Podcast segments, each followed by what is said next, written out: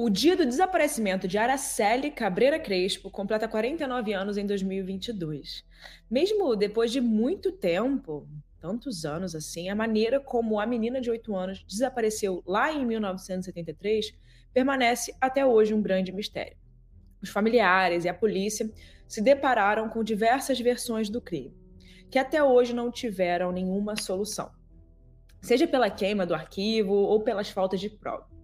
A inocência e a vulnerabilidade de uma criança deram lugar a um pesadelo mortal que deixou todos os envolvidos no escuro, enquanto os responsáveis estavam vivendo tranquilamente com a certeza de que suas ações jamais seriam cobradas pela justiça. E tanto tempo depois, o caso permanece até hoje como uma das maiores incógnitas do estado do Espírito Santo e também do Brasil, né? Depois de muitos pedidos aqui nos casos reais, né? Recebi muitas mensagens. Vocês pediram muito esse episódio. A gente finalmente trouxe a história da menina morta em plena ditadura militar, que chocou o Brasil. Influenciou políticas públicas na época também, e é pauta de várias reportagens e comove pessoas até hoje. E aí, pessoal, tudo bem? Mais um episódio do Casos Reais. E eu tô aqui, né, sempre para te contar uma história muito pior que a outra. Aquela pessoa que vai te trazer as piores histórias. Brincadeira, gente. Mas é verdade, né? Enfim, o caso de hoje marcou muito o Brasil e eu tinha que trazer ele em algum momento, né? Seja por conta da época em que ele aconteceu, ou seja por conta da forma como as investigações foram levadas e principalmente pela idade da vítima, né, que era muito jovem. É uma história muito triste e muito intensa. Então, fica aí até o final. Mas já se prepara, já se prepara que essa história não é simples. Mas é claro, ou para aquela área que sempre tem que fazer, né? Tem, tá, faz parte, galera. Vai lá no meu Instagram, Erica com K, Mirandas, e também tem os casos reais, que é Casos Reais Oficial. E se você puder, né, seria muito bom, você me ajudaria muito aqui para manter esse podcast de pé, é você clicar aí no botãozinho onde quer que você esteja escutando e seguir o podcast. Ou também dar uma nota para esse podcast, vai lá dar uma nota 5, 5 estrelinhas, porque é o que eu mereço, né, galera? Menos que isso não dá. Mas também, gente, eu sempre peço para vocês, compartilhem, compartilhem nos stories que vocês estão escutando aqui o podcast. Eu adoro ter uma conversa com vocês, ver o Instagram de vocês, eu adoro saber quem vocês são. Então, isso é muito importante para mim, tá? E agora sim, vamos parar aí de falar e vamos para casa da semana, né?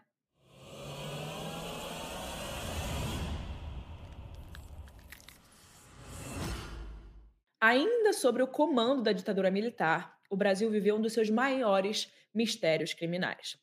Vamos aos fatos. No dia 18 de maio de 1973, era uma sexta-feira, a Araceli Cabreira Crespo, uma menina de 8 anos de idade, saiu de casa pela manhã para poder ir para a escola.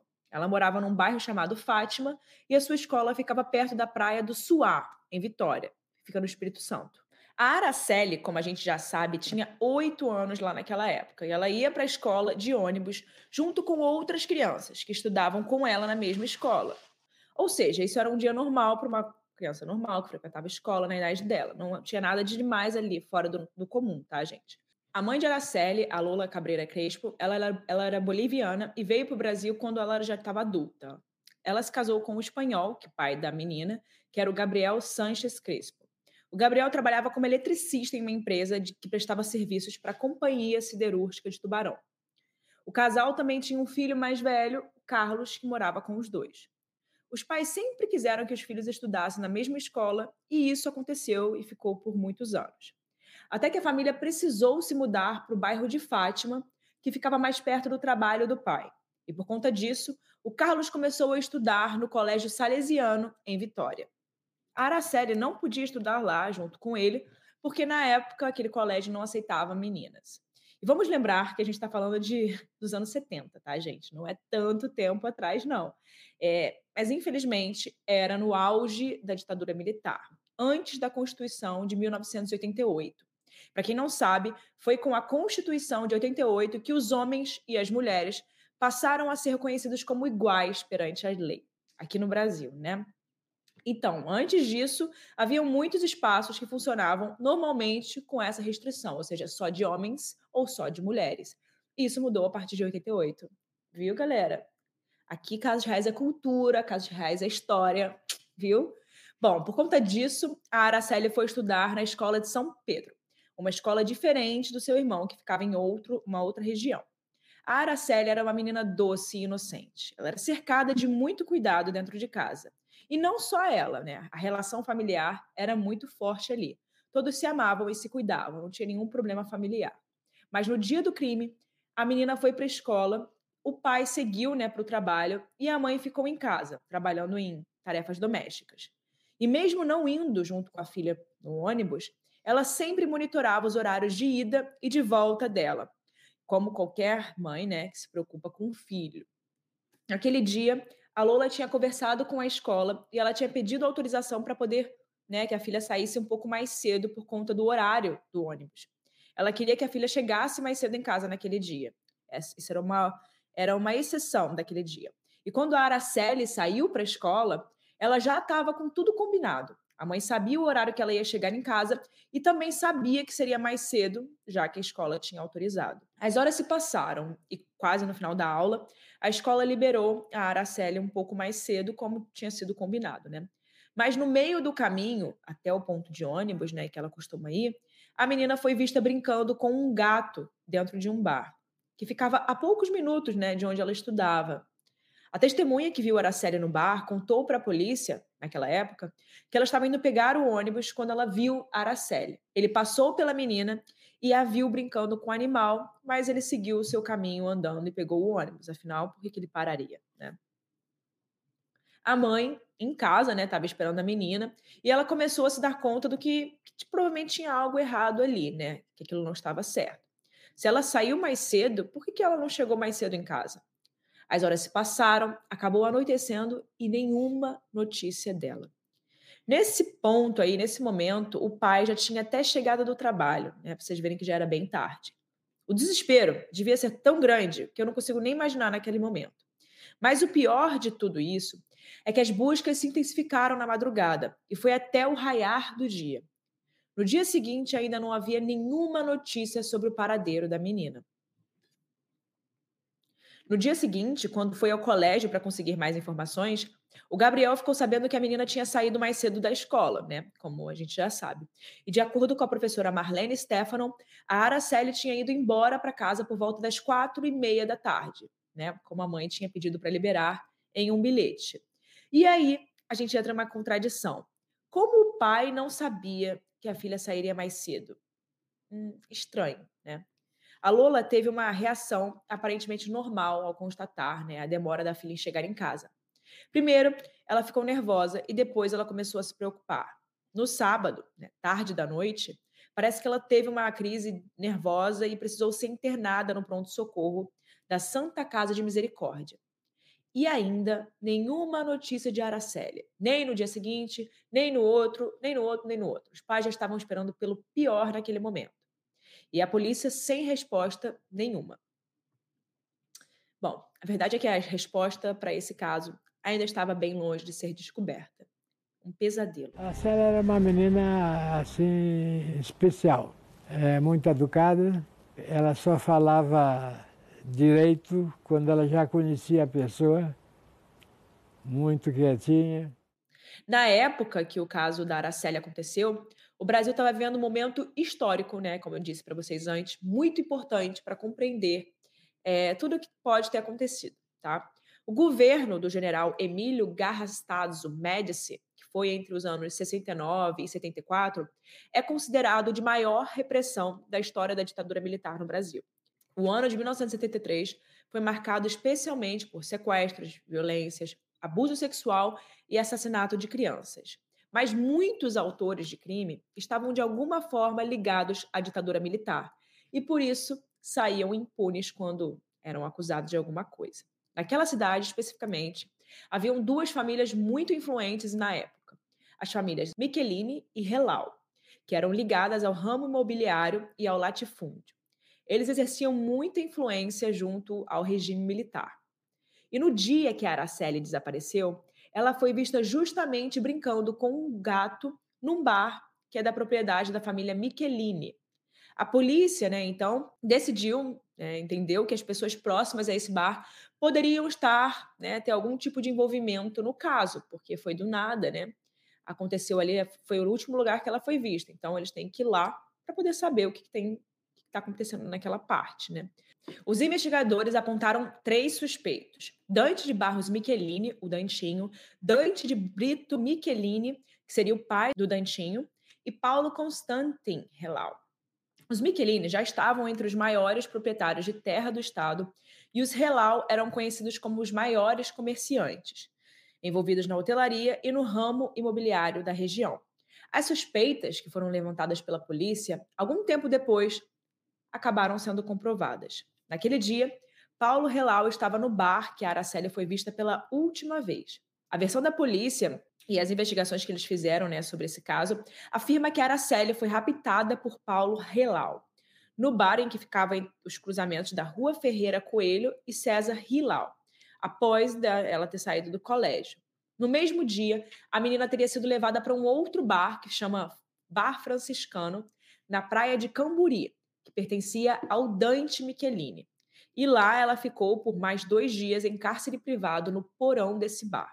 E ela foi drogada e estuprada. E também deram drogas para ela, gente. Ai, meu Deus, essa, esse caso é muito bizarro. Por causa desse excesso de drogas que estavam dando para ela, a Araceli entrou em coma e ela foi levada para o hospital. No meio do caminho, a menina não aguentou e acabou falecendo. E de acordo com essa versão, Paulo Relau e Dantinho jogaram o corpo dela em uma mata que ficava atrás do Hospital Infantil em Vitória. E seis dias depois do desaparecimento, no dia 24 de maio, o corpo de uma criança foi encontrado, já desfigurado, né, em estado de decomposição, na mata que ficava atrás do hospital. Quem encontrou o corpo foi o policial Ronaldo Monjardim, junto com o pai dele. Ele tinha 15 anos quando tudo aconteceu e quando encontrou né, o corpo, o corpo estava desfigurado por ácido, com sinais de abuso sexual e marcas de mordida. Esse policial ele se tornou policial depois de uns anos, né? Mas naquela época ele tinha 15 anos quando aconteceu e ele encontrou ela.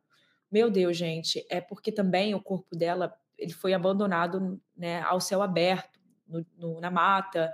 Então, quando o corpo ele é colocado nessas circunstâncias naturais, acaba que o processo de decomposição acaba sendo muito mais rápido, porque tem bichos, é, tem chuva, tem todo aquele negócio é, que acontece quando está na rua, né? E ainda mais numa mata. Acaba que acontece essa, esse processo de decomposição muito mais rápido. Então, por isso que o rosto dela já devia estar tá ainda pior. Além dela ter sofrido todo tipo de coisa ruim, que a gente pode falar, né? Também teve essa parte do corpo dela ter ficado mato. O pai da Araceli foi chamado no local e ele reconheceu o corpo né, como sendo dela. Mas no dia seguinte ele acabou negando e disse que podia ter se confundido, que o corpo não era o da filha desaparecida. E de fato, por conta do estado né, que o corpo foi encontrado, dava para ter dúvida. Como eu disse para vocês, estava muito ruim o estado do corpo. Ainda mais né, misturado ao estado psicológico que o pai estava. Imagina você ainda ter que ver o corpo de uma criança desfigurada. Você não sabe se é sua filha ou não. Nossa Senhora. Só que meses depois, alguns exames foram realizados e foi constatado né, que de fato o corpo era dela, era da Araceli. Dantinho, Dante e Paulo Relau foram acusados pelo crime, mas usaram de uma influência, né, da sua influência junto com o regime militar e a polícia para que as investigações não fossem adiante. Né? Essa história a gente não é nova, né? Infelizmente. As investigações foram muito dificultadas porque as testemunhas sempre sofriam ameaças, assim como as pessoas que trabalhavam na investigação do caso. Pelo menos 14 pessoas morreram. Entre testemunhas, até pessoas interessadas em desvendar o crime. Olha aí, galera. Olha aqui, eu tô aqui falando sobre o crime, hein? Mas sou só uma jornalista, sou só uma jornalista, hein? É o autor deste livro, o jornalista José Louzeiro. Ele escreveu um romance e reportagem sobre a tragédia que o tempo não consegue apagar. O autor foi ameaçado de morte e o livro foi proibido. Araceli, meu amor. Enfim, gente, não é para brincadeira não, mas é, infelizmente as pessoas fazem isso, né, com pessoas que estão buscando, estão procurando trazer informação verdadeira. E é por isso que é muito importante a gente apoiar jornalistas, é, pessoas independentes e também esse tipo de investigação, porque olha só, 14 pessoas morreram por e uma delas, algumas delas eram pessoas interessadas em desvendar o que, que tinha acontecido, né? Como eu falei sobre jornalista, teve um chamado José Lozeiro, Louzeiro, que ele foi o autor de Araceli, Meu Amor, em 1976. Ele foi ameaçado de morte, ele precisou se esconder e o seu livro foi censurado a pedido dos advogados dos acusados. Falando, né, em advogados, os suspeitos pelo crime contrataram 12 advogados, extremamente caros. É, até porque dinheiro não devia ser o problema, né? 12 advogados caros. Então foi aquilo que eu falei para vocês, né? O jornalista ali foi censurado ainda por cima. Mas o pior dessa história toda ainda não chegou. É por conta dessa influência que eles conseguiram com que as provas fossem destruídas. Durante o julgamento, Paulo Relau e Dantinho negaram conhecer Araceli ou qualquer outro membro da família Cabreira Crespo. Em 1980, o juiz que era responsável pelo caso, que era o Hilton Cille, definiu que Paulo Relau e Dantinho cumpririam 18 anos de prisão e ainda tinham que pagar uma multa de 18 mil cruzeiros, que era a moeda da época. E Dante Michelini foi condenado a cinco anos de prisão. E nessa vez, né, dessa vez, o juiz Hilton Cille disse que os três foram condenados porque foi provada a materialidade e a autoria do crime. Só que os acusados recorreram dessa decisão e o caso voltou a ser investigado. O Tribunal de Justiça do Espírito Santo anulou a sentença e o processo passou para o juiz Paulo Copolilo que gastou cinco anos para estudar o processo. Nesse novo julgamento, em 1991, ele escreveu uma sentença de mais de 700 páginas que absolveu os acusados por falta de provas. É isso aí que vocês estão ouvindo. Todos eles foram absolvidos por falta de provas. O corpo da menina só foi enterrado três anos depois do assassinato. Gente, adivinha onde esse corpo ficou? Numa gaveta necro, de necrotério por três anos.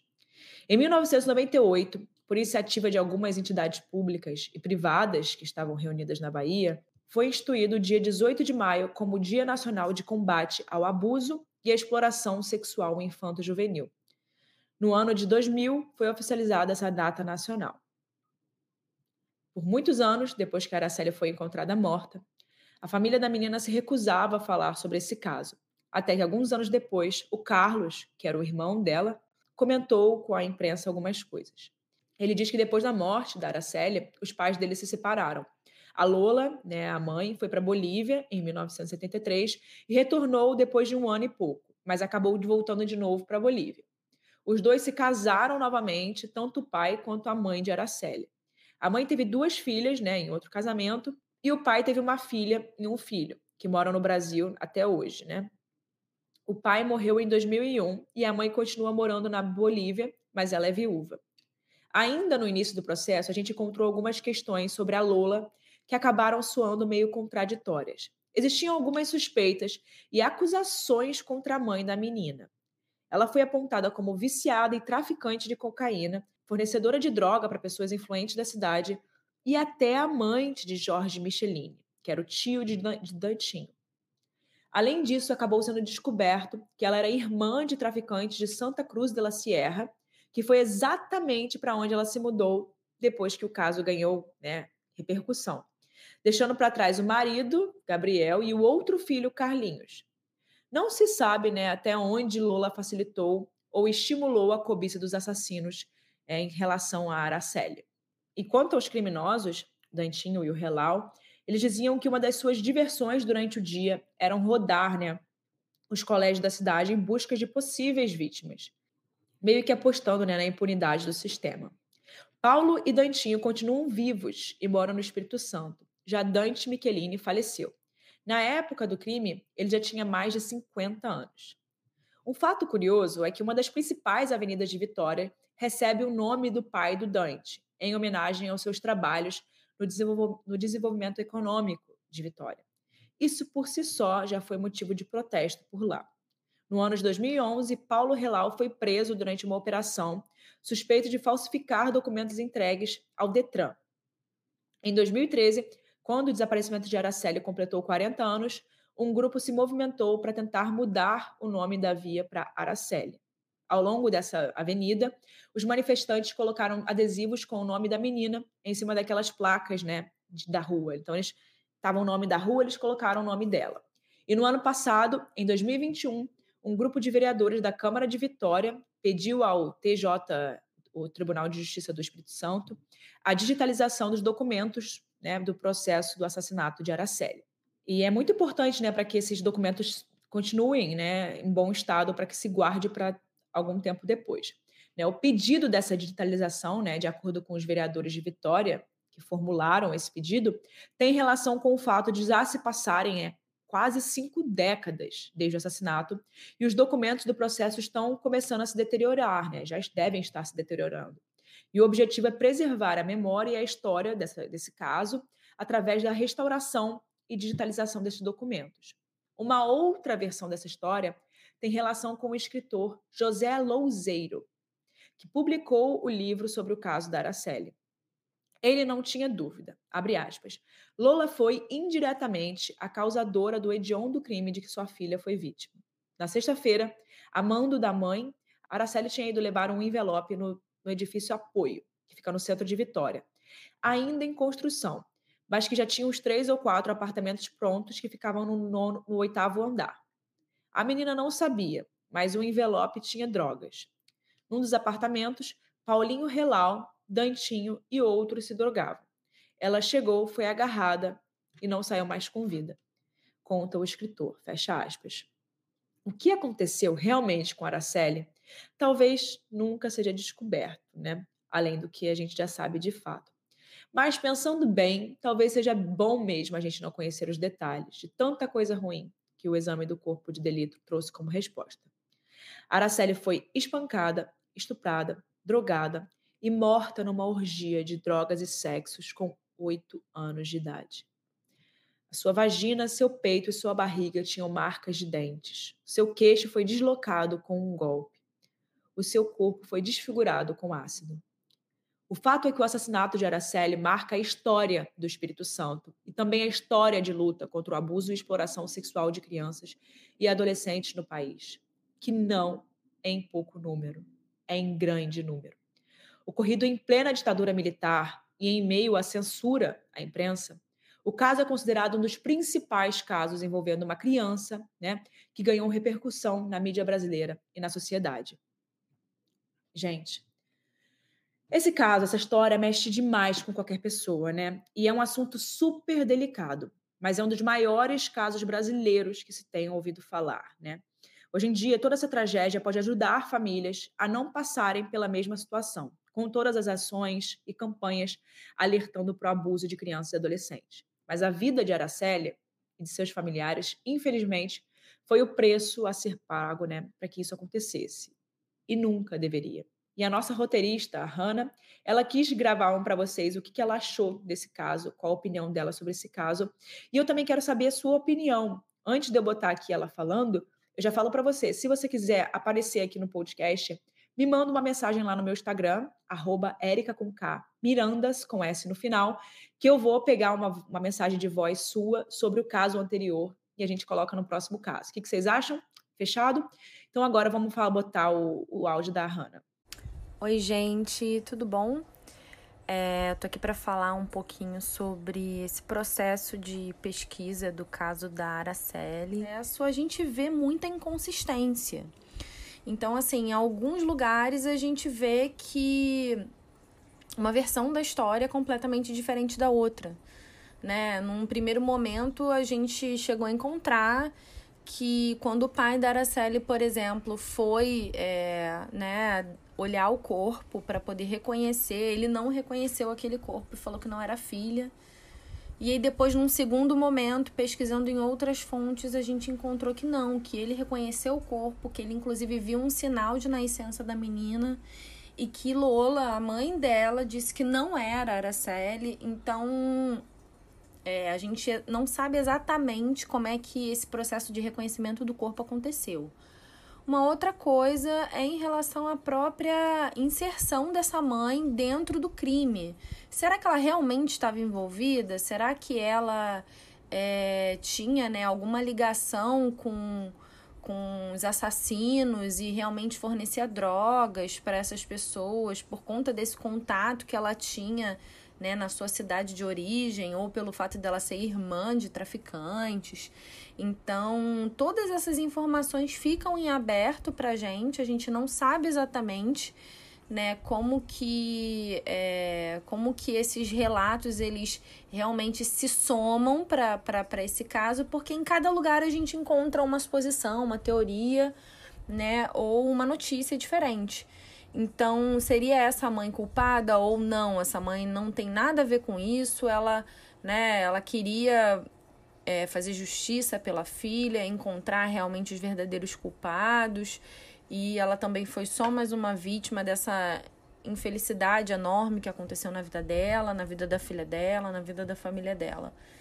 Enfim, é, essas foram as percepções e é muito triste, né, que um caso como esse não tenha sido resolvido da forma como ele merecia ter sido resolvido.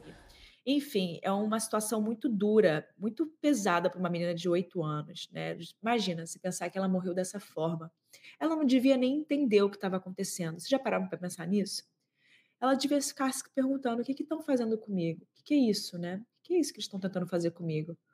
É, imagina a cabecinha dela naquele momento. Eu fico, eu paro para refletir, eu fico pensando nisso, sabe? Como é que foram os últimos momentos de vida dela? Isso me deixa muito triste, muito triste que alguém tenha tirado a vida de uma criança tão pequena e tenha feito as atrocidades que fizeram.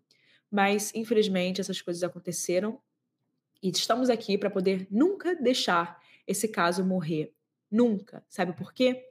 Porque foi isso que tentaram fazer lá atrás. Tentaram calar os jornalistas que, que falaram sobre o caso, tentaram calar pessoas envolvidas para que prendessem né, quem eram de fato as pessoas culpadas. Então é para isso que a gente está aqui, tá? E eu quero sempre deixar isso claro para vocês. A gente está sempre aqui para poder falar o que precisa ser falado, para divulgar o que precisa ser divulgado. E é por isso que é importante. É por isso que eu preciso de vocês aqui comigo. É esse o nosso trabalho. Então é isso, gente. Obrigada. Vejo vocês semana que vem no, no novo episódio do Casos Reais.